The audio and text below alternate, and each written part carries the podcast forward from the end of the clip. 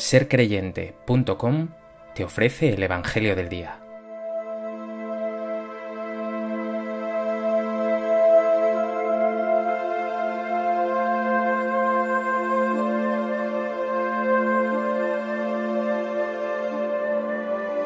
Del Evangelio de Marcos. Cuando a los pocos días volvió Jesús a Cafarnaún, se supo que estaba en casa. Acudieron tantos que no quedaba sitio ni a la puerta y les proponía la palabra. Y vinieron trayéndole un paralítico llevado entre cuatro, y como no podían presentárselo por el gentío, levantaron la techumbre encima de donde él estaba, abrieron un boquete y descolgaron la camilla donde yacía el paralítico.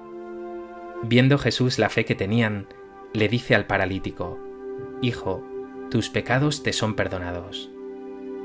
Unos escribas que estaban allí sentados pensaban para sus adentros, ¿por qué habla éste así? Blasfema. ¿Quién puede perdonar pecados sino solo uno, Dios? Jesús se dio cuenta enseguida de lo que pensaban y les dijo, ¿por qué pensáis eso? ¿Qué es más fácil, decir al paralítico, tus pecados te son perdonados? ¿O decir, levántate, coge la camilla y echa a andar? Pues para que veáis que el Hijo del Hombre tiene autoridad en la tierra para perdonar pecados, dice al paralítico, te digo, levántate, coge tu camilla y vete a tu casa. Se levantó, cogió inmediatamente la camilla y salió a la vista de todos. Se quedaron atónitos y daban gloria a Dios diciendo, Nunca hemos visto una cosa igual.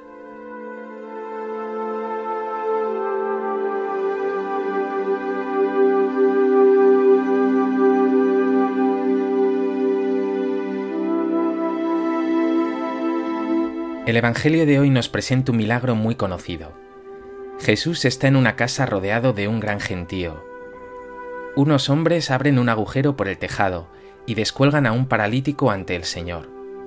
Jesús se asombra de su fe, perdona los pecados a ese hombre y finalmente obra un milagro increíble.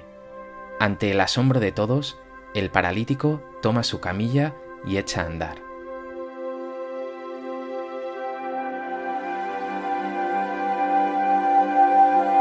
A propósito de este texto del Evangelio de Marcos, me gustaría compartir contigo tres reflexiones.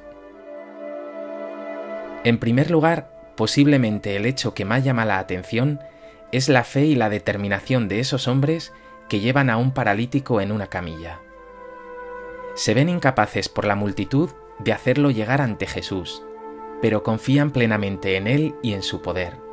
Por eso no dudan en abrir un boquete en el tejado para descolgarlo con unas cuerdas y ponerlo ante él. Imagina la escena, el ruido, la arena cayendo encima de los presentes, todo con tal de llegar a Jesús. El mismo Jesús se asombra de su fe. Frente a esta actitud se encuentran los escribas y fariseos, incapaces de ver esta grandeza, solo saben murmurar, ¿Quién es este que dice blasfemias? exclaman. Tienen el corazón tan embotado que no pueden ver la gloria de Dios actuando en Jesús y en los corazones de esa gente. Pregúntate tú, ¿cómo está tu corazón? ¿Ves las acciones de Dios? ¿O murmuras, criticas, vives la vida con la misma amargura que los escribas y fariseos?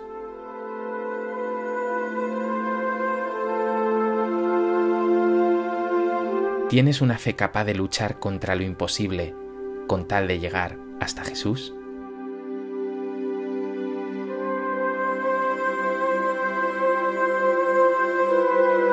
En segundo lugar, es importante decir que la sanación que ofrece Jesús es integral.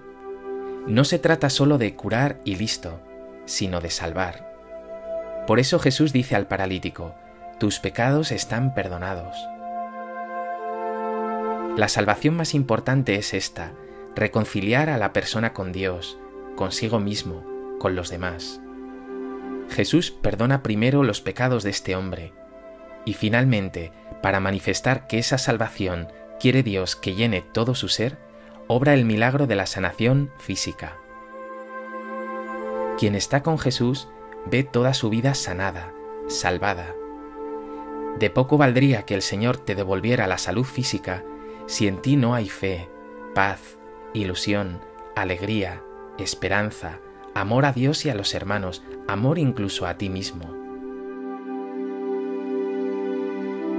¿Cuántas personas sanas, llenas de lujos y éxitos externos, están llenas de amargura en su corazón y viven como condenadas?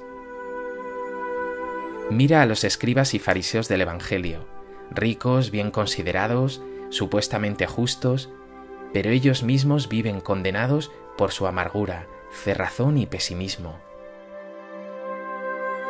Tu fe en Cristo Jesús es sanadora. Siente su alegría, su paz, su esperanza. Tu fe en definitiva llena y transforma todo tu ser.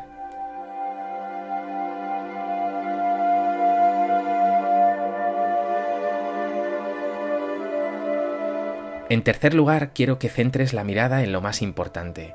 Jesús perdona los pecados. Los escribas y fariseos tienen razón cuando exclaman, ¿quién puede perdonar pecados sino solo Dios? Jesús es ciertamente el Hijo de Dios, aquel que nos reconcilia con Dios. Y si alguien tiene duda de ello, lo demuestra con un milagro espectacular. Su milagro tiene fuerza de prueba, para que veáis que el Hijo del Hombre tiene poder en la tierra para perdonar pecados, a ti te digo, ponte en pie, toma tu camilla y vete a tu casa. Y al punto se levantó. No hay fuerza más destructora que el pecado.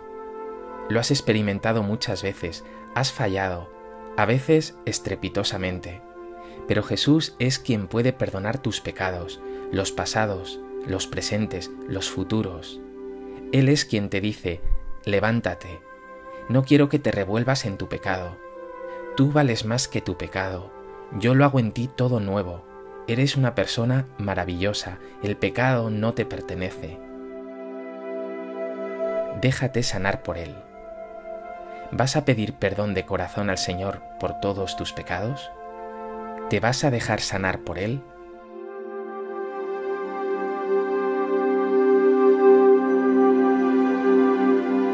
¿Hace cuánto tiempo no te confiesas?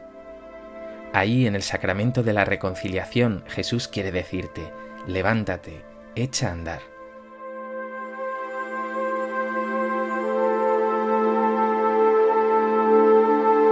Pues que este Evangelio te lleva a vivir confiado en el Señor Jesús, a acoger su sanación, su salvación, el perdón de tus pecados, para echar a andar sin cargas, con agilidad, amando a Dios y a los hermanos. Dios, Padre bueno, ya conoces mi vida, soy un pecador. Yo también me encuentro postrado en esa camilla, pero tengo plena fe en ti. Sé que me amas y que tienes poder para sanarme y librarme. Dame tu perdón, tu gracia y tu amor.